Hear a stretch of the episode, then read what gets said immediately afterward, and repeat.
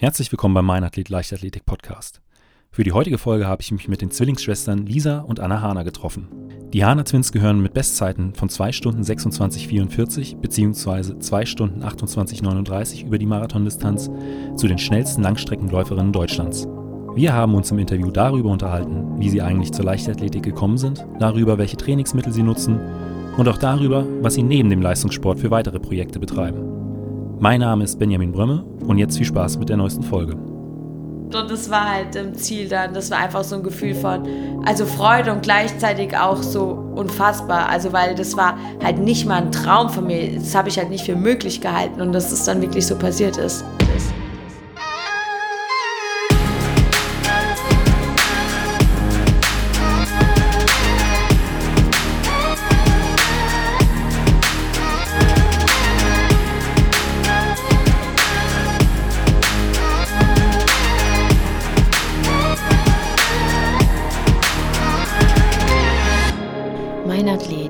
Leichtathletik-Podcast aus Frankfurt am Main. Und ja, ich würde sagen, dann geht's los und dann hole ich natürlich hole ich hier was aus einer Tasche raus. Das ist ein Audio-Podcast, man sieht's nicht. äh, ähm, yeah. Das ist ein Tischtennisschläger. Das ist mein erster Impuls ist jetzt, dass ich den nehmen würde und gucken würde, wie viel Grip der hat, ob der. Ich muss sagen, der lag jetzt äh, ich glaube. schon ein paar Jahre, also aber ist noch in Ordnung, also so, um auf den Schulhof zu gewinnen. Aber vom Griff her so, hm? Finde ich, also ich würde mit dem, dem gut zurechtkommen. Was schätzt ihr, wie alt er ist? Warte, wie alt sind wir denn? Ja, genau, hat er den so ungefähr 15 Jahre vielleicht? Ich befürchte, der ist 22 Jahre 22 alt. Jahre. ah, dafür hat er sich gut gehalten. ich habe aber auch, glaube ich, die letzten äh, 19 Jahre nicht mehr damit gespielt. Ich habe den nur immer aufgehoben für den Fall der Fälle. Äh, ich könnte ja nochmal Tischtennis spielen. Wir haben hier unten eine sogar aber nicht aufgebaut. Ja, und aber es ist echt wirklich, also das ist eine sehr gute Fähigkeit, wenn man Tischtennis spielen kann und in Trainingslagern ist. Auch die Geher, also die Racewalker, die spielen sehr gern Tischtennis da und da kann man gute Eisbecher, Eisbecher gewinnen. und da wäre meine erste Frage natürlich, wie kommt man vom Tischtennis zum Marathonlauf? ja, ist nicht ganz naheliegend. Äh, Schuld, wenn man das so sagen kann, ist Joey Kelly. Wir waren mit 17 auf einem Vortrag von ihm. Also wir saßen hier bei uns zu Hause, also bei unseren Eltern und haben in der Zeitung gelesen, dass er einen Vortrag hält. Und wir waren vorher, früher richtige Kelly-Fans und der Name ist uns sofort ins Auge gesprungen und wir haben gedacht, boah, da müssen wir auch hin. Und Joey hat halt übers Laufen geredet, also über seine extremen Abenteuer und ja, so wie er das erzählt hat, er hat so eine Energie daraus gezogen und so viel, ja, er hat gesagt, es hat sein Leben verändert und es hat ihn gerettet, so. Da haben wir gedacht, boah, das hört sich an, als wir laufen, das Coolste überhaupt und sind dann gleich losgelaufen und uns hat so viel Spaß gemacht. Und am Anfang war für uns halt nicht die Frage so Tischtennis oder Laufen. Es war erstmal so, boah, Laufen ist cool, irgendwie kriegen wir das noch in unsere Woche äh, unter.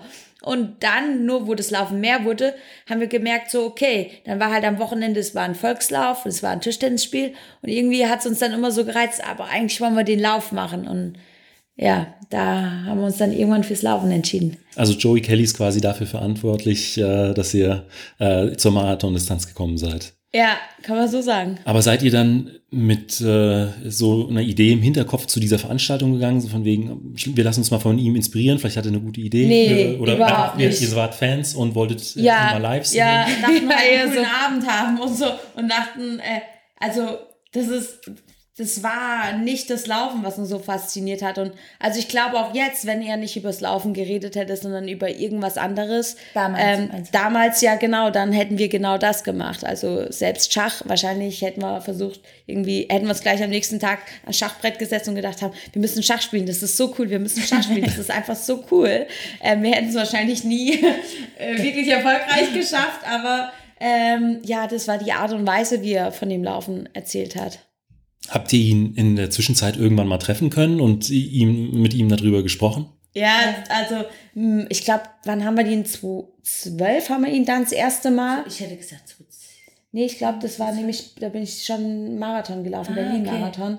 Okay, ähm, da haben wir ihn äh, das erste Mal äh, dann persönlich getroffen und hat er nämlich auch gesagt, es ist so verrückt, er wird immer äh, jetzt davon angesprochen, du hast doch die äh, Hannah Twins zum Laufen gebracht. Und äh, wo er sich hat, hat er auch gedacht, so am Anfang, wer sind denn die Hannah Twins? Und dann hat er halt das mitbekommen, weil die meisten äh, Überschriften waren halt, als wir dann halt äh, immer besser wurden, dann irgendwie durch Joey Kelly zum Laufen gekommen. Und äh, war halt immer die Verbindung und mittlerweile sind wir echt gut befreundet mit ihm, ähm, kennen auch seine Familie und äh, ja, das ist richtig cool. Also es ist so, das ist so ein toller Mensch und so viel Ausstrahlung und Wertschätzung, die er jedem entgegenbringt. Das ist, ja, es ist echt für uns ein Hero. Ja. Und auch, glaube ich, ein, ein Wettkampftier. Also der hat ja schon unglaublich viel äh, an, an verschiedensten Sportarten gemacht. Ich glaube, er ist äh, Wok-Weltmeister, aber er ist, glaube ich, auch mal über ein Jahr lang in jeder Woche einen Marathon gelaufen. Oder ähm, Ja, der hat äh, neun Ironmans in einem Jahr äh, gemacht.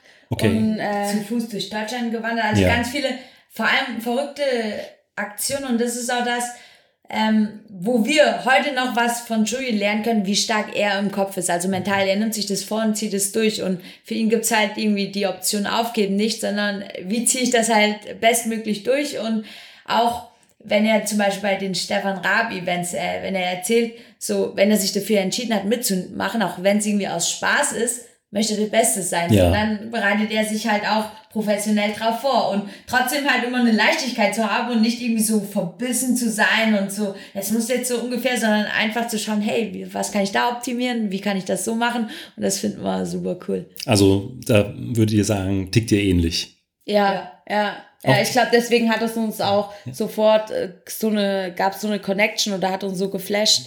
Ja. Auch zu Hause beim Monopoly spielen und, und Kartenspielen? Äh, oh, wir spielen beide nicht so gerne.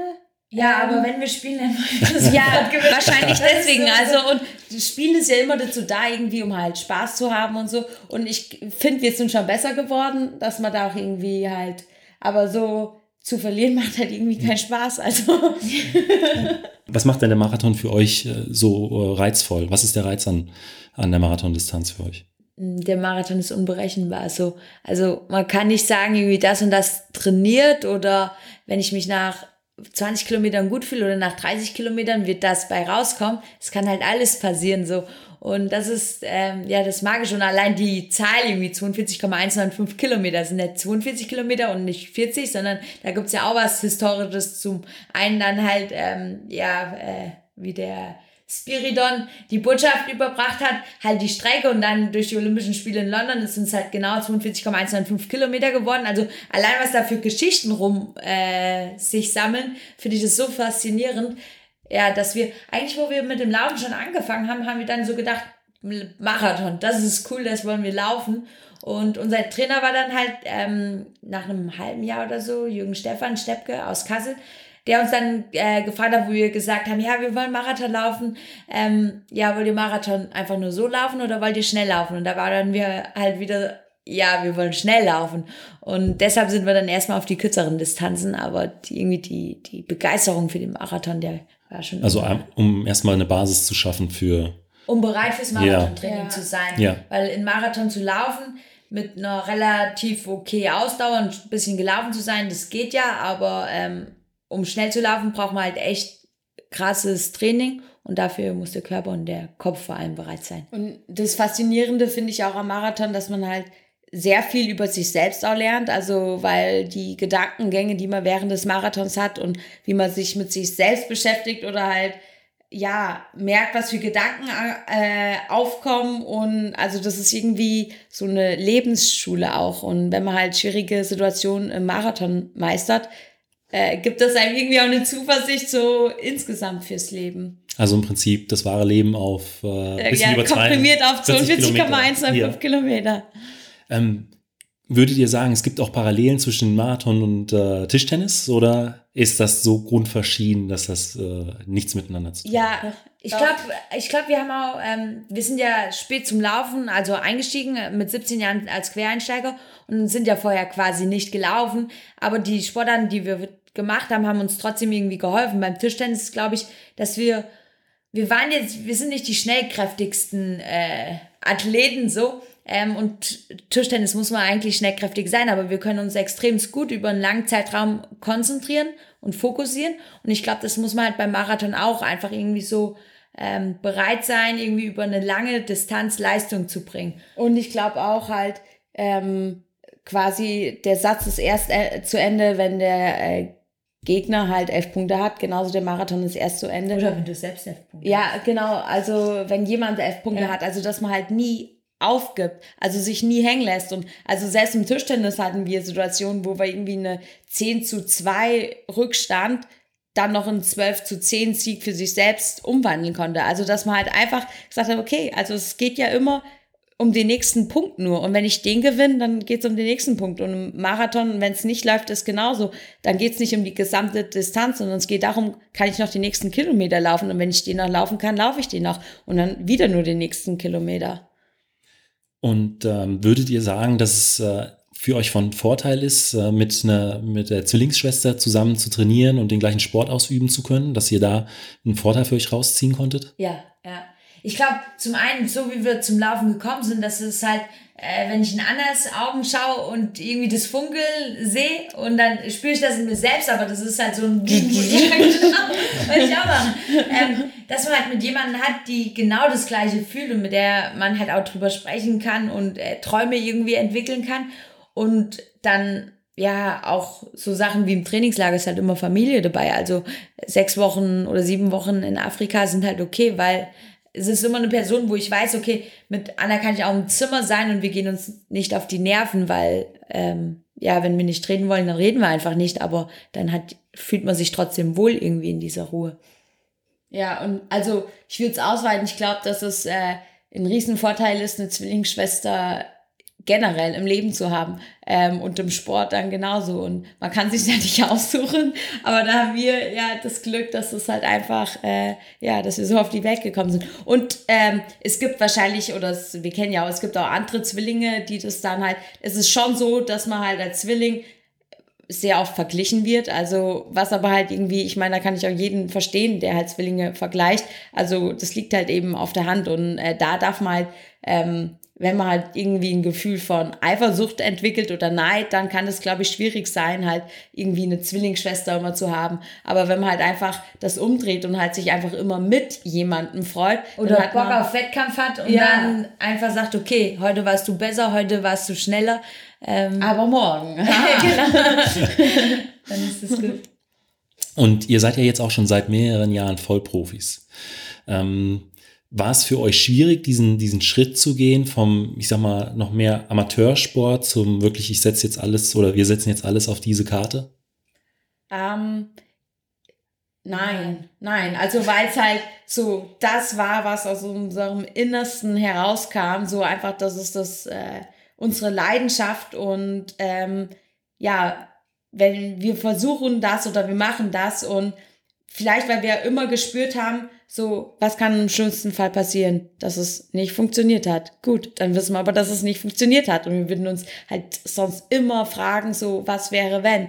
Und auch unsere äh, Eltern, die da, wo ich äh, immer noch denke, so, wow, was für ein Vertrauen die in uns hatten, die halt auch so gesagt haben, okay, die wissen nicht, wie das funktionieren kann, und aber wir vertrauen euch, dass ihr das macht, weil ihr davon überzeugt habt. Und wenn es nicht klappt, mein Gott, also wir sind immer für euch da. Also ihr hattet da auch äh, den, den nötigen Rückhalt aus, aus Familien und Freundeskreisen. Ja, absolut. Ja. Also es äh, war höchstens, also das dann halt, ähm, es ist schon so, dass halt, äh, weil wir ja äh, Lehramtsstudium, also bis zu den Bachelor abgeschlossen haben. In Mainz. In Mainz. Und, In welchen Fächern? Ähm, Französisch und katholische Theologie. Mhm. Mathe, Französisch.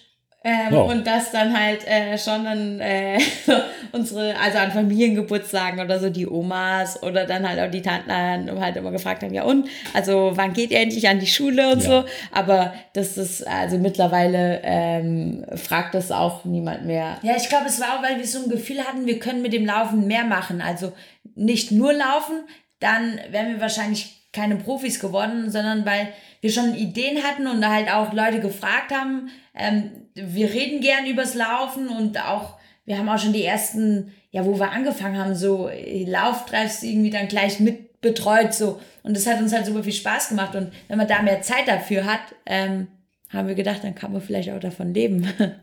Und was war dann im Endeffekt die größte Hürde jetzt so im Nachhinein? Hm. Ne, ich glaube, ähm, dass wir an sich so gepolt sind, dass wir wenig Hürden sehen. Also wir schauen eher immer so, ach guck mal, da vorne ist doch eine Lücke, da kommt man doch durch. Also wir sehen dann nicht das große Hindernis, sondern einfach eher, wie man da drüber kommt oder, also ich glaube, wenn man halt so viele Hürden, also die gab es ja mit Sicherheit, aber die waren irgendwie für uns nicht so präsent. Und ihr hattet ja im Prinzip auch äh, durch das Lehramtsstudium Plan B, oder? Kann man ja, das so sagen? Ja, und also ich glaube schon, dass es einem ein sicheres Gefühl gegeben hat. Also, dass man wusste, man kann ja jederzeit. Also, so, und das Studium hat uns ja auch Spaß gemacht. Also, wir können ja jederzeit auch den Master äh, dranhängen. Oder man kann ja selbst mit einem Bachelor in die Schule gehen und unterrichten. Also, dann kann man natürlich nicht verbeamtet werden und alles. Aber wir hatten ja quasi einen Abschluss und hätten auch da weitermachen können. Wie häufig trainiert ihr denn heute äh, pro Woche? Einfach ist es vielleicht die Marathon-Vorbereitung irgendwie. Ähm, Ja. Da sind es 180 bis 200 Kilometer pro Woche, wo halt dann auch fast ähm, die Ausdauereinheiten fast ausschließlich Laufen sind. Und hinzu kommt noch Schwimmen und Krafttraining und Yoga machen wir sehr viel, weil wir merken, wie gut das unserem Körper und insgesamt irgendwie unserem Geist tut.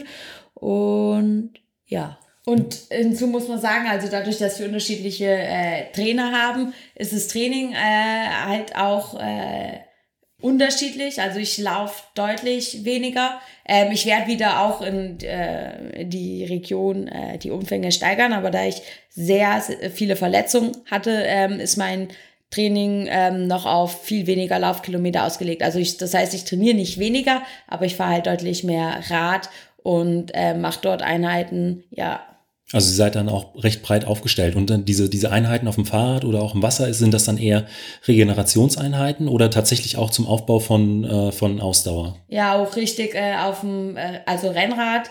Ähm, und ich liebe auch Rennradfahren, äh, dann äh, richtig in der Walle, äh, keine Ahnung, vielleicht irgendwie so halt äh, zweieinhalb Stunden und da drin dann halt sechs mal acht Minuten halt volle Power oder auch kurze Sachen, 20 mal 30 Sekunden Antritte. Also, ähm, weil im Herz-Kreislauf-System ist ja eigentlich egal, wie es trainiert wird. Also da kann ich dann halt VO2 Max oder so äh, auf dem Rad trainieren. Ähm, und natürlich ist es äh, trotzdem wichtig, viel Laufspezifik drin zu haben. Vor allem, je näher es an Wettkampf geht, ähm, ist es schon ein Unterschied, ob man halt jetzt auf dem Rad sitzt und in Intervalle läuft oder eben die laufend bewältigt. Aber macht ihr das auch so ein bisschen, um die, die Gelenke zu schonen oder ist, äh, was ist da der Hintergrund? Ja, das definitiv sehen. Ähm, ähm, Muskeln vielleicht weniger näher, doch der Aufprall auch. Ähm, ja, und auch um, also der Hauptgrund ist, um, äh, äh, wie soll ich sagen, stark zu sein, also ähm, sich nicht zu verletzen als Verletzungsprophylaxe Okay. und dann äh, halt die Zubringerleistung trotzdem zu haben. Und wie viele Einheiten sind das dann so grob in der Woche? ähm, Einheiten, also mit äh, Rad, Laufen, Schwimmen und Kraft. Also Yoga würde ich mal ausklammern, weil das machen wir quasi täglich noch dazu. Ähm, Sind es vielleicht so äh, also 14, 15? Mit Kraft noch mehr. Also 13, 12 oder 13 Laufeinheiten. Dreimal Schwimmen, drei bis viermal Kraft, ja. Also der Tag ist schon recht. Ist halt dann auch immer die Frage, ist, wenn man von einem Krafttraining halt mal nur eine halbe Stunde läuft, ist das halbe Stunde Laufen jetzt eine extra Einheit. Wenn ich danach noch eine Dreiviertelstunde Ja. Kraft mache oder das Laufen mit Kraft dann, weil es aufhört, so, wie rechnet man das? Ähm, aber es ist einfach so, dass der Umfang halt beim Marathontraining groß ist. Aber also schon so zwei bis drei Einheiten am Tag. Ja, genau. Ja, so. okay. ja, Ja. ja. Ähm, und bei wem äh, trainiert ihr heute? Ihr habt ja gesagt, ihr seid bei, bei unterschiedlichen Trainern. Genau. Mein Trainer ist Dan Lorang. Ähm, genau. Anna? Genau, Anna? Ja. stimmt. Das hätte ich jeder schon an der Stimme erkennen können. äh, der äh, ähm, einen sehr großen Namen auch im Triathlonsport hat. Da werden ihn viele kennen. Äh, Trainer von Jan Frodeno, Anna Haug. Ähm, und auch, ähm, genau, seit letztem Jahr im Herbst äh, mein Trainer ist. Ja, und ich trainiere bei Dieter Hogen, ähm, der auch Trainerkopf quasi vom Pro-Team der Berlin ist, wo wir beide für starten. Und ähm, der unser Manager auch ist. Und bei ihm trainiere ich seit Frühjahr 2018. Und trainiert ihr da in Trainingsgruppen oder trainiert ihr äh, alleine nur mit äh, der Betreuung von euren Trainern? Ähm, in Berlin haben wir eine Trainingsgruppe, ähm, viel, also männerlastiger, sage ich mal, aber es passt trotzdem sehr gut. Und ähm, Anna kommt halt ähm, das war jetzt, weil ich ähm, Probleme gesundheitliche hatte, ähm, konnte sie nicht so oft nach Berlin kommen, also weil ich halt nicht so viel laufen äh, konnte wie Anna. Aber ansonsten kommt Anna auch nach Berlin und ähm, trainiert da in der Trainingspartnerin. Gruppe. Genau. Und äh, wenn ich nicht in Berlin bin, trainiere ich äh, alleine. Genau. Und ich mag auch den Wechsel halt. Also weil es ist ja immer ähm, beim Marathonlaufen oder Austauschsportler hat ja auch viel mit sich alleine zusammen sein zu tun. Also da den Kontrast zu haben in der Gruppe hat auch riesen Vorteile, kann man sich geil pushen und ja. so. Und manchmal ist es aber cool, halt richtig auf seinen Körper zu hören und dann äh, ja also alleine zu laufen. Hängt dann wahrscheinlich auch so ein bisschen von der Trainingseinheit ab. Also ja, ich genau. so Intervallläufe. Ähm, auf der ähm, Bahn ist ja. es immer ein Vorteil, wenn du ja. Ich sehe auch schon an euren äh, Handgelenken, ihr tragt äh, Pulsuhren. Das äh, ist wahrscheinlich, oder ist die Grundausstattung von jeder Marathonläuferin, von jedem Marathonläufer. Und äh, Technik gehört heute einfach zum Sport mit dazu. Das ist meine Frage. Nutzt ihr noch weitere technische äh, Hilfsmittel im Training? Also sprich irgendeine App, ein elektronisches äh, Trainingstagebuch? Macht ihr Laktatmessungen beispielsweise bei, ähm, äh, bei Intervallläufen? Ja, äh, mein Trainer, also Dan Lorang, äh, kommt so von der wissenschaftlichen äh, Sichtweise und deswegen werden viele Werte und Daten von mir erhoben. Das heißt, mit Spikey heißt die App, messe ich jeden äh, Morgen fünf bis zehn Minuten dauert das, die Herzfrequenzvariabilität, wo er dann äh, sieht, wie hoch meine Leistungsfähigkeit ist und auch wie hoch ich regeneriert habe während der Nacht. Ähm, dann machen wir auch Laktatabnahme und ja, ich zeichne jedes Training halt mit äh, Brustgurt auf, dass er immer die Pulswerte dazu hat.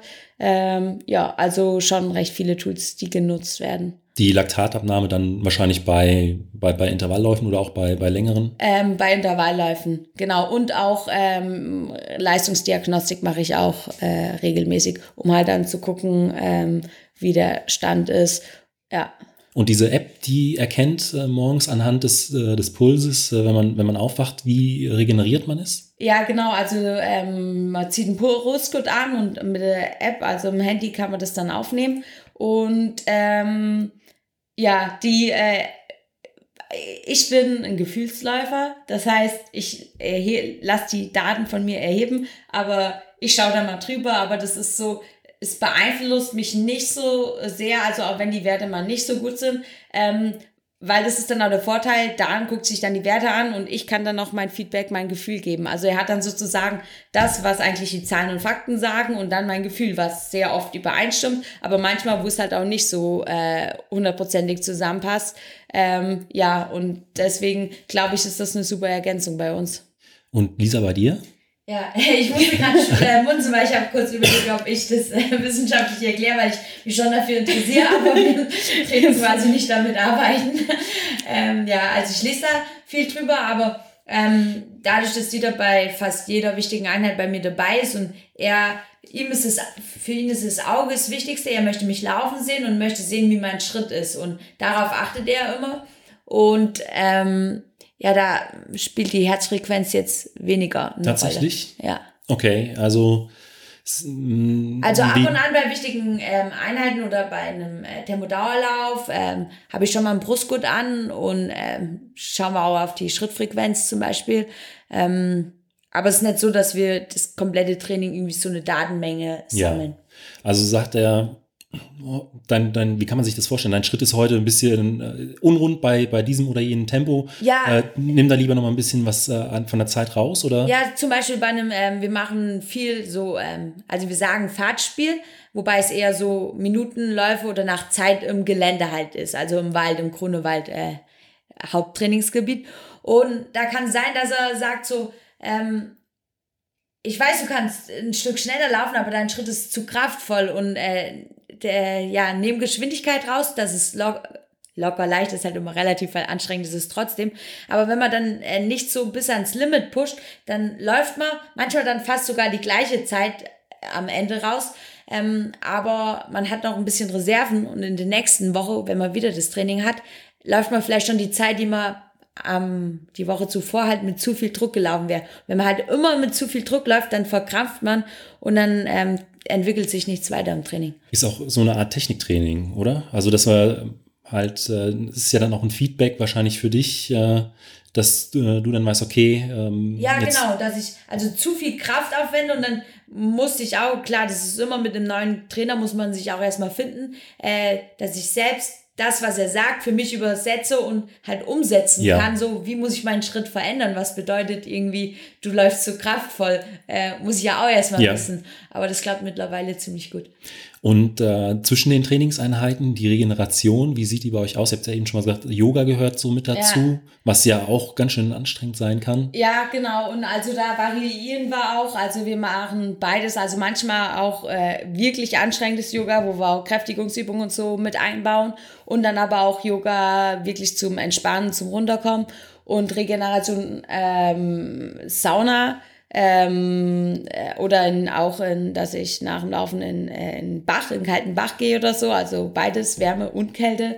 Ähm, und Schlaf ist das wichtig, also Ernährung und Schlaf würde ich sagen, ist das wichtigste Tool, wo wir uns auch sehr ähm, intensiv mit befassen und äh, wo wir halt merken, also wir schlafen sehr regelmäßig, dass wir halt immer zur gleichen Uhrzeit ungefähr ähm, abends ins Bett gehen, also in der intensiv wichtigen Trainingsphase und morgens aufstehen und halt äh, bestmöglich auch in eine Mittagsruhe einbauen, um dem Körper dann nochmal eine Chance zu geben, zwischen den zwei Einheiten halt die erste Einheit schon mal ein Stück zu verarbeiten und auch um ja so eine innere äh, Ruhe, Gesamtruhe zu bekommen. Und bei der Ernährung halt ähm, kann man so viel machen, äh, um gegen Entzündung irgendwie anzukämpfen. Viel Ingwer, viel Knoblauch. Ähm, Zimt, nehmen lieber Zimt. Zimt. Genau, das vielleicht nicht alles zusammen. Ähm, da einfach zu schauen, was kann ich machen, um meinem Körper da natürlich irgendwie zu boosten und zu unterstützen, um die Trainingsreize besser zu verarbeiten. Ich glaube, auch Schlaf wird häufig unterschätzt. Also das ist sehr, sehr wichtig für die Regeneration. Äh, ihr habt es auch vorhin schon angesprochen, ihr teilt euch auch in den Trainingslagern, äh, auch über sechs Wochen das Zimmer. Äh, wie häufig fahrt ihr denn ins Trainingslager und wo geht's denn da so meistens hin? Ähm, das auch äh, unterschiedlich. Also jetzt ähm, äh, Winter war ich nicht dabei im Trainingslager, eben äh, weil ich oft verletzt war und deswegen halt lieber vor Ort bleiben wollte, wo mein ganzes medizinisches Umfeld auch ist. Und aber äh, ansonsten, also. Sprechen wir jetzt schon über nächstes Jahr. Ja. Und da sind mhm. Ziele, wo wir halt schon oft waren. Also Afrika, Kenia, Äthiopien ist immer, also wir lieben Afrika, dort zu laufen. Halt die Menschen. Das ist halt der Spirit, die Energie, die da ist, die ist unbeschreiblich. Also, in Iten seid ihr dann, oder? Iten, genau, ja. oder in, in Suluta, wenn es äh, Äthiopien ist. Äh, wir lieben die Orte. Und ähm, dann halt Neuseeland waren wir beide schon ähm, zweimal, zweimal zum Trainingslager. Das ist halt super tolle Landschaft und hat man den Vorteil, dass wenn bei uns Winter ist, da halt Sommer ist. Ähm, ja, und mal schauen, ähm, USA waren wir noch nicht, aber da gibt's halt auch richtig schöne Orte zu trainieren. Also es ist coole schon, also dass man halt auch äh, viel von der Welt sieht. Also auch wenn man dann halt im Trainingslager direkt jetzt nicht viel umherreist und so, aber man kriegt trotzdem den Spirit von dem Land mit. Also wenn man halt einfach mit den Menschen dort vor Ort redet und halt, äh, ja, das ist auch. Sich drauf einlässt auch ja. irgendwie. Wie macht sich das denn gerade in Kenia und Äthiopien bemerkbar? Ihr, ihr sprecht da viel von dem Spirit und äh, sind die Leute da besonders laufbegeistert? Also klar, man sieht es bei jeder WM und bei jedem bei allen Olympischen Spielen, aber wie ist es dann tatsächlich vor Ort? Ja, es ist wirklich so, wenn man da laufen geht, dann die äh, Kinder, die halt zur Schule gehen oder laufen, laufen dann ein paar hundert Meter neben einem her und ähm, die träumen davon, Läufer zu sein. Also die erzählen, also World Champion oder Olympic Champion werden wollen.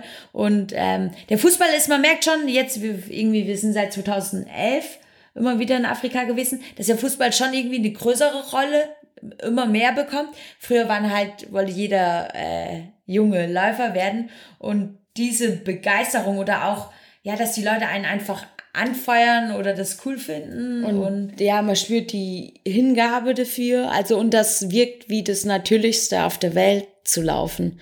Also, das ist halt irgendwie, das gehört da einfach dazu und ja.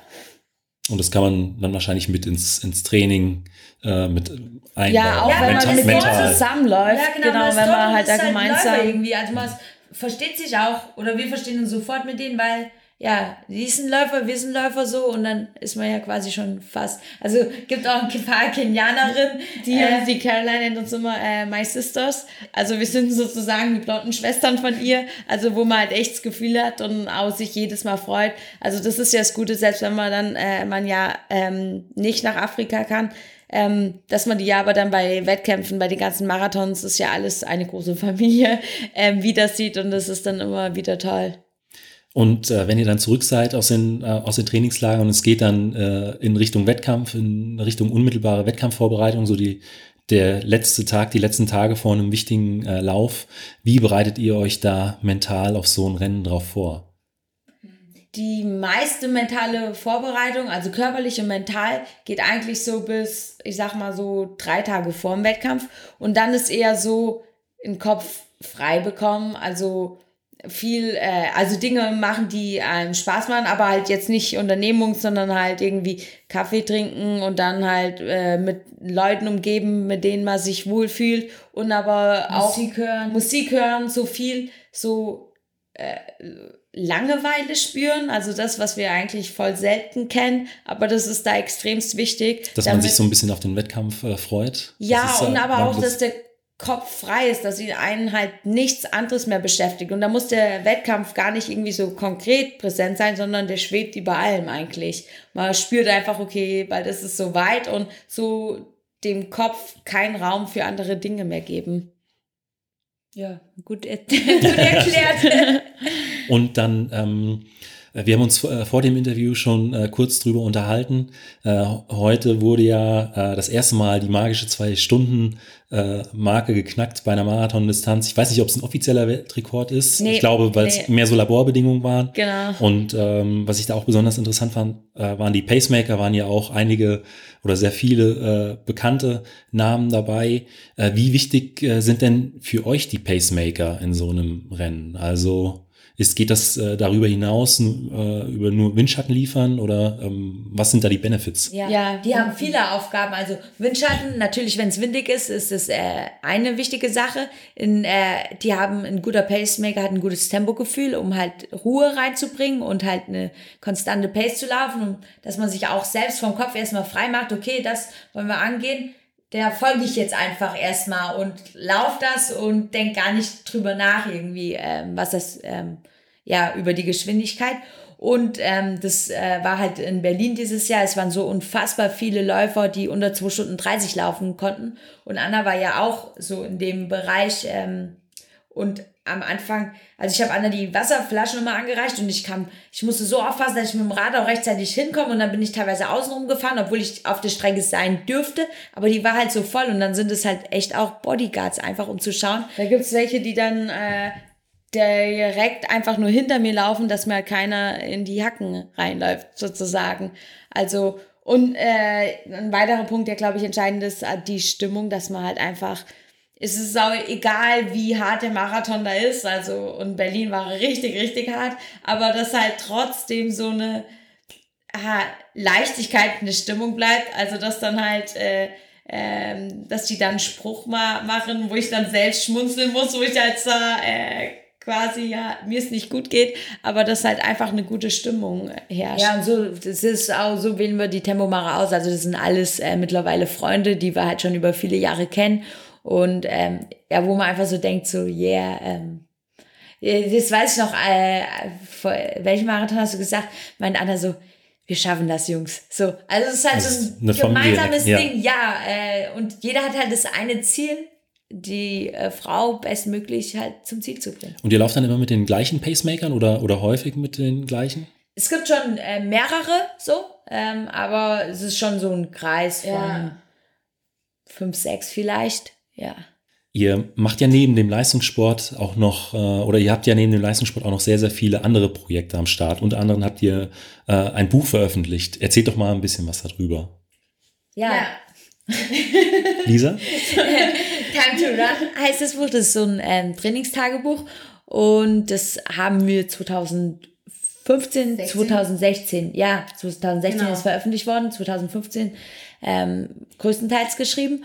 Und ähm, da geht es darum, wir sind ja selbst so als Quereinsteiger zum Laufen gekommen und hatten tausend Fragen und überhaupt keine Ahnung. Und dann haben wir uns äh, alle Bücher, die wir kriegen und konnten, Zeitschriften und Zeitschriften gekauft und alles, also ständig eigentlich äh, gelesen, wenn wir irgendwie Zeit hatten, um halt irgendwie so Infos be zu bekommen, die für uns jetzt im Nachhinein eigentlich selbstverständlich sind, aber wo wir uns dann nochmal zurückversetzt haben und uns gefragt haben, okay, ähm, was beschäftigen die Läufer? Oder das bekommen, bekommen wir ja auch bei unseren Laufseminaren mit. Und dann ähm, haben wir das halt als ähm, Lauftagebuch, also zwölf Kapitel unterteilt. Und dann sind es die unterschiedlichsten Themen zu Ernährung, zu Training, zu Regeneration, zu Ausrüstung, ähm, ein Bericht, Wettkampfbericht über den Wien-Marathon. Ähm, ja, einfach um Einblick zum einen von unserem Laufleben zu geben und zum anderen auch, um jetzt ohne zu lehrhaft zu sein, einfach so ein paar Tipps zu geben, die, ähm, damit man beim Lesen halt Lust hat, loszulaufen. Und darum ging es uns. Also im Prinzip äh, das, was ihr euch gewünscht hättet, äh, genau. als ihr mit, dem, mit dem Laufsport begonnen ja. habt. Und ähm, daneben äh, habt ihr auch noch einen äh, äh, immer wiederkehrenden Lauftag.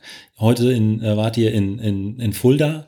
Wie läuft das ab? Erzählt mal da ein bisschen was dazu. Also da ist ein Tag, in dem der fängt morgens um 10 Uhr an und geht dann so bis 16.30 17 Uhr und geht rund ums Laufen, also Theorie und Praxis, ähm, dass man, wie ist der richtige Fußaufsatz, wie ist die Hüfte, die Armhaltung, also sozusagen nochmal die Basics vom Laufen, weil das ist schon das Wichtigste, ist einfach loszulaufen, das hat uns Joey mitgegeben und aber wenn man dann Spaß dran findet, dann kann man schon mal gucken, also nicht nur mit dem Ziel, schneller zu laufen, sondern auch gesünder zu laufen. Also weil die wenigsten haben ja das Ziel, irgendwie zu den Olympischen Spielen zu gehen und selbst dann ist das wichtig. Aber eben, man will seinem Körper was Gutes tun. Und ähm, dann geht's weiter mit läuferspezifischen Kräftigungsübungen. Dann, äh, und dann versuchen wir auch, oder jedes Jahr sind dann andere Themen, weil Laufen Ja. ist halt nicht nur Laufen. Also dieses Jahr haben wir dann noch ähm, Ernährungsschwerpunkt. Ernährungsschwerpunkt, Yoga, Meditation, um da einen Einblick zu geben, weil vor allem viele Männer haben irgendwie noch nie Yoga gemacht oder Meditation sehr wenige. Und was mache ich dann? so quasi nichts. Ja, aber dann, denke ich an nicht. und das ist halt cool, einen Einblick zu geben und ähm, nicht jeder, aber ganz viele nehmen dann irgendwie, also jeder nimmt was mit, aber manche sagen dann auch, okay, ich habe auch angefangen zu meditieren irgendwie, weil ich merke, das bringt mir auch was fürs Leben. Und ja, so. und finden dann auch Mentaltraining war im letzten oder vor zwei Jahren dann der Fokus. Äh, wie gehe ich an Met Wettkampf ran oder wie trainiere ich, wenn ich verletzt bin? Ähm, ja, da gibt's halt so viele tolle Themen. Und das ist auch Teil von uns. Wir haben den Hanna Twins Running Club. Und da sind immer viele Clubmitglieder, die auch zu den Lauftagen kommen, weil mittlerweile ist es dann schon, hat es auch so ein bisschen Charme von, mh, ja, Clubtreffen oder Klassentreffen, das halt aus ganz Deutschland sind die Clubber, sagen wir, verteilt. Und ähm, die sehen sich und sehen wir bei Wettkämpfen und halt auch bei den Lauftagen. Und dann ist es halt auch immer schön, irgendwie sich wiederzusehen. Und da macht es auch äh, Sinn, im Prinzip äh, jedes Jahr daran teilzunehmen, einfach auch, weil ihr den Genau. Schwerpunkt immer so ein bisschen verschiebt. Richtig, genau, immer unterschiedliche Themen. Und es gibt sogar Leute, die zwei oder dreimal im Jahr. Ja, aber und es ist auch wirklich, das ist, das kennt man ja vielleicht von einem Film, den man sich anschaut. Also man denkt dann zwar, den Film kenne ich jetzt und dann guckt man ein zweites Mal und denkt, dann fallen einem Sachen auf, auf die man vorher nicht Ja. geachtet hat. Also weil es ist ja begrenzt, was man wahrnehmen kann. Und wenn man dann das eine schon kennt, dann kann man halt den Fokus mehr auf das andere legen. Wie viele Leute können dann daran teilnehmen? 30 Leute und ist halt wirklich für Laufeinsteiger bis zu auch äh, ambitionierte Freizeitläufer, ähm, weil wir, es geht nicht darum, möglichst viele Kilometer mit allen zu laufen, sondern eben den Hilfestellung zu geben oder halt Sachen, die sie mit nach Hause nehmen können und dort umsetzen können. Wie kann man sich denn für äh, ähm, dieses Meeting bei euch anmelden? Über die Homepage, äh, Newsletter oder wie läuft das ab? Ja, genau, über unsere Homepage www.hanatwins.com ähm, oder einfach eine Nachricht an club.hanatwins.com schreiben. Und wir schreiben auch auf unseren Social Media Kanälen immer, wenn Lauftag Ja. ansteht. Und ähm, dann kann man da auch eine Nachricht schicken und dann schicken wir auch den Link gerne Genau. vorbei. Wo seid ihr da social media mäßig äh, am Start? Auf Instagram. Vor allem auf Instagram. Genau, Facebook-Seite haben wir auch noch. Ähm, äh, mehr Input kommt über Instagram. Ähm, Lisa, du wurdest äh, auch vor kurzer Zeit äh, äh, von den ähm, Machern vom Bewegt-Podcast interviewt. Äh, die haben äh, dir die Frage gestellt, äh, wo kommt denn eigentlich der, der Markenname Hana Twins her? Okay, es ist ja. naheliegend, ihr seid, ihr seid Zwillinge. Aber ja, aber du, meistens ist naheliegende. Ja, ja, ja schwierig. Aber ähm, ist, kam das von euch? Wurde es von außen an euch herangetragen oder? Das ist, äh, also ich habe ja gesagt, ich muss Anna fragen und Anna hat gesagt, ich weiß auch nicht so genau. Also wir haben die Marke ja, wir haben das ja schon professionell in dem Sinne gemacht, wir haben die Marke eingetragen und ich glaube, das war 2010 oder 2011 so. Und dann ähm, haben wir heute unsere kleine Cousine ähm, Paula war da und da habe ich gesagt, hey Paula, vielleicht kannst du uns sagen so, waren wir schon immer die Hannah Twins oder kannst du dich erinnern, dass wir irgendwann die Hannah Twins wurden? Und dann meinte sie so, das war halt, äh, dumm von mir gedacht, so, Lisa, da war ich vier oder fünf. Also, wenn du sagst, die wurde eingetragen, so, ich kann mich doch nicht mehr dran erinnern. Also für mich seid ihr die Hannah Twins. Ähm, ja, von dem her wissen wir nicht, wie sie es entwickelt haben. Also ja. Also immer noch, das kam auf jeden Fall mit dem Laufen. Ja, so. weil äh, genau. Früher waren wir die Hanas oder die Twins oder die Zwillinge. Und irgendwann wurde das vielleicht zusammengesetzt, aber ja. ja. Also es bleibt ein Rätsel. Ein Mysterium. ähm, dann wäre meine nächste Frage, äh, was sind denn eure Ziele für die, äh, für die kommenden Jahre? Die äh, verletzungsfrei zu bleiben, das ist das Hauptziel, weil wir wissen, dass äh, wenn wir kontinuierlich trainieren, dass wir dann halt auch sehr starke Leistungen abrufen können. Und kurzfristig die Olympischen Spiele in Tokio nächstes Jahr. Und für die wollen wir uns beide im Frühjahr dann mit dem Frühjahrsmarathon qualifizieren. Anna, du bist ja auch vor kurzem äh, in Berlin gelaufen, hattest da schon in der Vorbereitung äh, äh, mit gesundheitlichen Problemen zu kämpfen. Und auch während des Rennens war es sehr, sehr schwer für dich. Erzähl doch mal ein bisschen was dazu. Ja, also eigentlich lief die, äh, die Vorbereitung lief richtig, richtig gut. Also deswegen, ähm, es war auch erst das primäre Ziel nicht, ob ich da schon die Olympianorm angehe, die 229,30, aber weil die letzten Wochen richtig gut liefen und ich mich sehr stark gefühlt habe, ähm, habe ich gesagt, okay, also ich glaube, ich kann die, ich kann die jetzt schon in Berlin laufen. Und haben halt gesagt, okay, du versuchst, äh, ich laufe die in Berlin. Und ähm, das war bis zum Samstag vorm Rennen, habe ich mich super gefühlt. Ähm, und dann bin ich halt ähm, äh, nach einem lockeren äh, Einlaufen am Samstagmorgen ähm, dann halt äh, ist mir schwarz vor Augen geworden, was ich aber nicht so ernst genommen habe, war halt kurz weg und war dann aber halt auch wieder da. Und also du warst äh, ja sozusagen also ohnmächtig kurz geworden. Ja. Ähm, und aber ja, das war, ähm, da sind wir zusammengelaufen am Samstag und dann äh, nach dem Lauf, dann sind es halt irgendwie noch 400 Meter zum Hotel und da ist eine Ampel und da sind wir halt stehen geblieben und auf einmal hat sie sich halt so auf mich gestützt und so, im Kopf, ich will nur mal kurz den Kopf ablegen, wo ich gedacht habe, hä, was ist denn jetzt los? Ja. Und dann äh, musste ich sie halt festhalten. Aber es war halt wirklich nur ein paar Sekunden. Also dann haben, ich glaube, auf die Wangen geschlagen oder so, Anna, Anna. Und ich dann so, ja, äh, alles gut, wir können wieder weiterlaufen. So, hä, was ist denn das jetzt? Und deswegen. Äh, Haben wir das nicht ernst genommen? Ja, und dann äh, auch, äh, ich habe super geschlafen in der Nacht, bin am Morgen aufgewacht und habe mich auch äh, gut gefühlt. Und dann aber eigentlich schon mit dem Startschuss war es so, äh, was ist denn los? Also ich habe mich ganz komisch gefühlt. Es ging irgendwie überhaupt nicht ins Rollen, in den Flow reingekommen. Und ich weiß nicht mehr genau, ab wann es losging, aber dann ist mir schwindelig ein bisschen geworden. Ähm, also und ja, deswegen war der Marathon, also ich bin dann nach 2 Stunden 36 ins Ziel, ähm, nicht das, was ich vorhatte. Und ähm, aber jeder Marathon ähm, ist eine Lehre und wird mich weiterbringen, auch wenn es da in Berlin nicht die Zeit war. Und ähm, das Stichwort Tokio 2020, die äußeren Bedingungen sollen ja da noch extremer werden als jetzt bei der WM äh, in, in, in Doha. Äh, wie kann man sich darauf vorbereiten? Also habt ihr da noch spezi spezielle Pläne für ein bestimmtes Trainingslager im Vorfeld oder ähm, wie kann man sich das vorstellen? Ich glaube, dadurch, dass wir halt erstmal alle nach die Norm laufen müssen im Frühjahr, wird halt äh, noch nicht unter den Bedingungen trainiert, weil es ja nicht darum geht, möglichst gut mit den äh, Bedingungen klarzukommen, sondern eben die geforderte Zeit zu laufen. Und äh, wenn man die dann früher gelaufen ist, dann äh, denke ich schon, dass man dann in der Vorbereitung auf Tokio dann auch ein paar ähm, Trainingseinheiten bewusst halt bei Hitze macht, damit er mal sieht, wie der Körper damit klarkommt. Ähm, wir kommen äh, recht gut mit Hitze klar. Also ähm, natürlich läuft man dann nicht so schnelle Zeiten, aber äh, wir mögen Hitze. Ähm, von daher ja, wird man dann halt ein paar Trainingseinheiten machen, wo der Körper sich halt darauf einstellen kann. Ihr habt ja vorhin äh, bezüglich eures Trainings angesprochen, dass ihr neben dem Laufen auch auf das Rad geht äh, und auch äh, ab und zu mal ins Wasser. Ähm, Anna, du hast auch einen, einen Triathlon-Trainer. Also da liegt meine Fra nächste Frage relativ nah. Könntet ihr euch vorstellen, irgendwann auch mal ja, auf die Ironman-Distanz zu gehen? Marathon ist meine absolute Leidenschaft und das, was mich fasziniert. Und solange ich olympisch denke, bleibe ich beim Marathon. Also, und was dann, also das wäre was, was ich mir nach meiner Karriere äh, vorstellen könnte, wo es dann aber nicht mehr geht, äh, möglichst schnell, möglichst irgendwie äh, um Leistung zu kommen. Ja, genau, sondern halt, dann geht's dann ums Erlebnis, um die Erfahrung. Ähm, da hätte ich auch Bock, dann halt irgendwelche langen Trailläufe und so mal zu machen. Ähm, aber das ist, noch brennt das Herz so stark für den Marathon und da ist Radfahren und Schwimmen nur Teil des Trainings. Und bei dir, Lisa? Ja, genauso. Dann, so.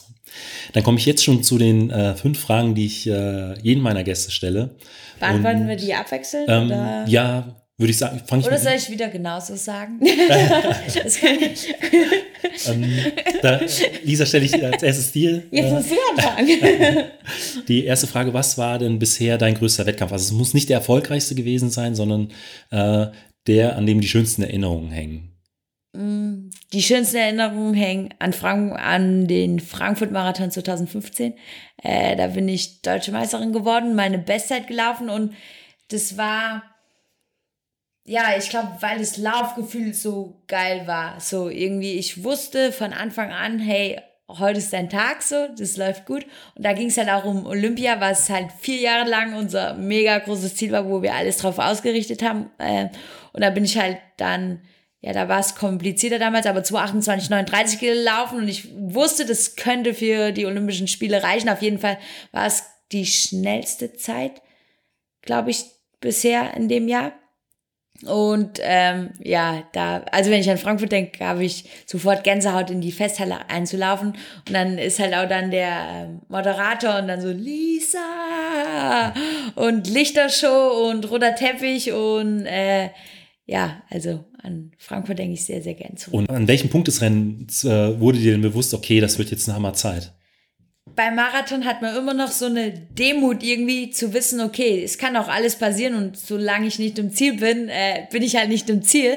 Aber ich habe mich halt jeden Kilometer drüber gefreut, wie gut ich mich noch fühle und habe gedacht, ja geil, äh, nächster Kilometer bitte genauso und konnte halt dann, glaube ich, sogar einen Tick schneller werden noch hinten raus. Ähm, ja, und dann, wenn man in Frankfurt so dann wieder von der Mainzer Landstraße zurück in die Innenstadt kommt, so bei 6, 37 Kilometer, dann war ich schon sehr zuversichtlich, weil ich so gedacht habe, okay, ich fühle mich immer noch so gut und dann waren halt die Leute, die mich noch äh, angefeuert haben, äh, dann war das schon so, ja, dass ich mich noch mehr auf die Festhalle gefreut habe, weil ich wusste, okay, wenn ich dann ins Ziel komme, dann kann ich jubeln. Und Anna, bei dir? Ähm, bei mir war es der Vienna City Marathon 2014. Da bin ich zwar nicht meine Bestzeit gelaufen, ähm, auch damals nicht, aber ähm, den konnte ich gewinnen äh, als erste Deutsche seit 24 Jahren war das, glaube ich, nach Christa Wallensieg. Ähm, und vor allem, ich lag halt. Das ist eine Sensation. ich lag halt, ist denn das der Wahnsinn? Äh, ich lag erst ab, warte, jetzt muss ich rechnen, äh, äh, 41,9 Kilometern äh, dann halt auf dem ersten Platz. Also erst 300 Meter vom Ziel habe ich halt die damals noch führende Caroline Shepkwoni überholt.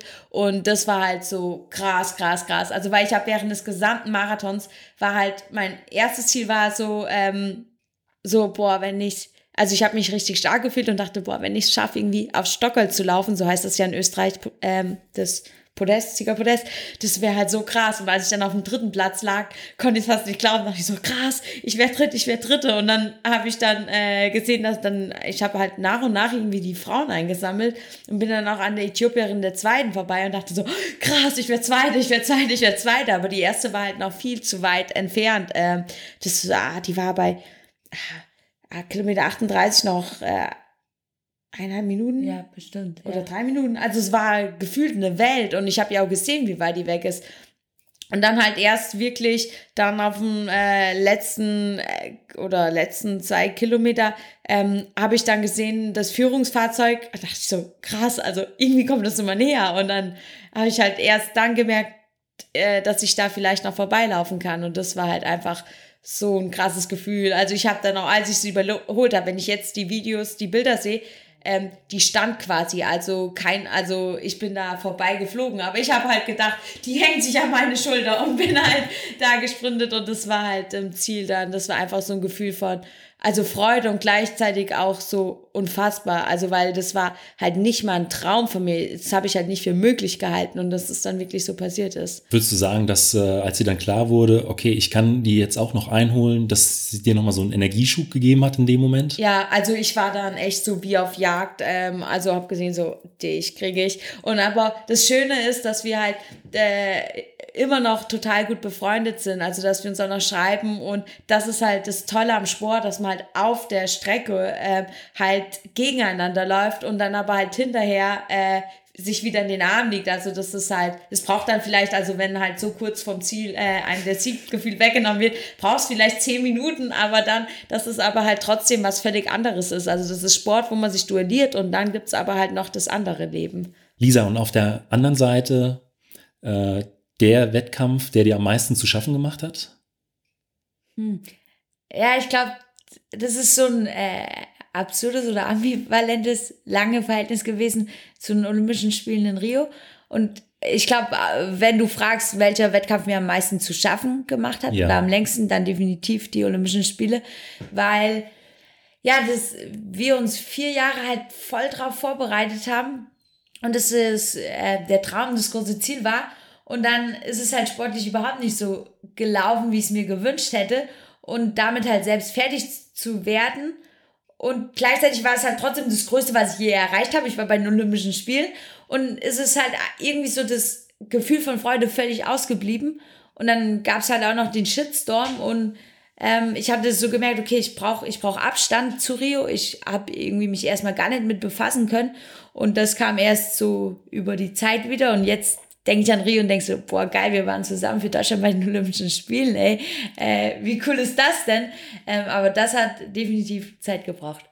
Und bei dir, Anna? Ja, würde ich auch sagen. Also weil es halt ähm, quasi nicht nur darum ging, irgendwie mit sich selbst fertig zu werden, also dass der Wettkampf nicht lief und man sich trotzdem irgendwie durchgeboxt hat und dann ähm, ja damit im reinzukommen und dann aber gleichzeitig das Ganze, was von außen kam. Also es gab auch genauso viele positive, Mehr. äh, ja, aber das ist, man nimmt, selbst wenn zehn Stück positiv sind und eine negativ, Die das Kritik Negative nimmt man immer trifft, deutlich trifft mehr ein. wahr. Und wenn es dann halt echt unter die Gürtellinie ging und halt man sich einfach nur so gedacht hat, also sich so unverstanden gefühlt hat, ähm, ja, das war auch das. Und gleichzeitig würde ich jetzt sagen, dass es uns aber auch sehr, sehr viel weitergebracht hat, also in der Persönlichkeit, ähm, eben mit so Situationen umzugehen und halt auch zu merken, für was man steht und halt was man mit voller Überzeugung macht und das ist das Lächeln. Also selbst wenn es halt nicht läuft, manchmal gelingt es mehr, manchmal weniger, aber das Lächeln, das ist halt was, was wir in unserem Alltag äh, immer bei uns haben und ähm, ja, dass man sich dann nochmal bewusst wird, was sind wir, was wollen wir und wenn wir das wissen, dann machen wir das und dann äh, ist es dann auch in Ordnung, wenn das Leute nicht so toll finden, aber das sind wir und so bleiben wir. Und nochmal kurz zurück zum Training. Ähm, was sind so eure Lieblingstrainingseinheiten? Die Langläufe. Ja, Ja, definitiv. das lange Läufe bei dir heißt? Ähm, Ab? fangen ab 30 Kilometer an und gehen bis 40 Kilometer. Und äh, ja, das ist, weil das ist halt für mich, das ist so halt Marathontraining, weil es halt schon so lang ist und man ist so lang bei sich selbst und ähm, muss halt auch vom Kopf her sich darauf vorbereiten, richtig auf das Training. Und ähm, ja, hinterher esse ich halt dann auch immer gern so Streuselkuchen oder so. Also da freue ich mich halt, das ist schon so ein Ding, wenn ich, ich habe Respekt jedes Mal vor dem Training, aber ich weiß auch so, du wirst dich so geil fühlen, wenn du es halt gepackt hast. Und Ja, und man fühlt sich dann irgendwie, also man hat so eine cooles Gefühl von Erschöpfung den ganzen Tag über noch. Also da man stehst du auf und denkst so, oh, und denkst so, ach geil, aber ich bin ja, weil ich heute Morgen so gelaufen bin, geht's mir gerade nicht so gut. Also das ist so, ja, dass man das dann halt irgendwie noch den ganzen Tag über feiert. Und selbst am nächsten Tag, wenn man dann lockeren Lauf hat und die Beine schwer sind, äh, weiß man so, ha, ich weiß auch, warum sie schwer sind. Also und ich habe meistens einen freien Nachmittag, wenn ich einen langen Lauf am Vormittag habe. Und das und ist auch cool und selten. Und äh, Anna, bei dir, du hast schon so ein bisschen angedeutet, auch die, Lange die langen Läufe. Ja, und ich glaube, deswegen ist halt Marathon auch unsere Distanz, weil das sind, das ist das, wovor die meisten zurückschrecken, also vor dem Marathontraining. Und ja, also Langläufe sind äh, hart und also auch mental und aber da das uns nie zu, äh, also abgeschreckt hat, sondern wir das faszinierend fanden, ist es, glaube ich, auch ähm, Marathon die Distanz, für die wir gemacht sind. Und auf der anderen Seite, äh, auf welche Trainingsinhalte habt ihr in der Regel nicht ganz so viel Lust, Lisa? Hm. Also so eine, woran ich mich erst irgendwie so äh, gewöhnen musste, ist, wir haben äh, Schwimmtraining auch, also auch mit Schwimmlehrerin, dreimal die Woche. Und ähm, ich habe es dann extra so, glaube ich, schlimmer gemacht, so um mir dann zu sagen, oh, ich habe keine Lust, habe keine Lust, bin natürlich trotzdem immer hin und so, damit ich hinterher mir sagen konnte, ach, so schlimm war es doch nicht. Ähm, und jedes Mal schon wieder so, oh, Schwimmtraining. Ähm, aber ich traue es mich ja kaum zu sagen, aber es macht jetzt schon irgendwie Spaß. Also ich bin auch dann irgendwie immer gern hingegangen. Ähm, aber das war am Anfang so eine Überwindung, weil Wasser so nicht das natürliche Element für von, mich ist. Von dem Läufer ist. Ja. ja. Und ich glaube, bei mir, also dadurch, äh, dass ich jetzt im letzten Winter auch nur in Deutschland war ähm, und halt auch viele lange Ausdauereinheiten hatte und die nicht draußen fahren konnte, waren dann, wenn halt irgendwie drei Stunden Rad indoor draufstehen, aber halt, es soll Ausdauer sein, also bitte keine Intervalle, wo ich denke so, boah, das ist aber sehr langweilig. Und das geht aber halt einmal, aber wenn dann am nächsten Tag dann nochmal die zweieinhalb Stunden, dann nochmal zwei Stunden, also dann, äh, dann wird es irgendwann schon so. Und dann das hält Trainingseinheiten Podcast. Genau. Ja. ja, genau. Also weil bei Intervallen ähm, lenkt mich das ab. Also da höre ich höchstens halt Musik, aber dann auch nur Musik, die ich richtig toll finde oder die äh, Instrumentalmusik oder so, die mich nicht ablenkt. Und aber für so lange Ausdauereinheiten, da helfen mir Podcasts extrem. Okay. Also da ist dann halt einfach irgendwie äh, ja was los und äh, man kann den Kopf halt einfach mit was anderem beschäftigen. Die Beine laufen dann automatisch.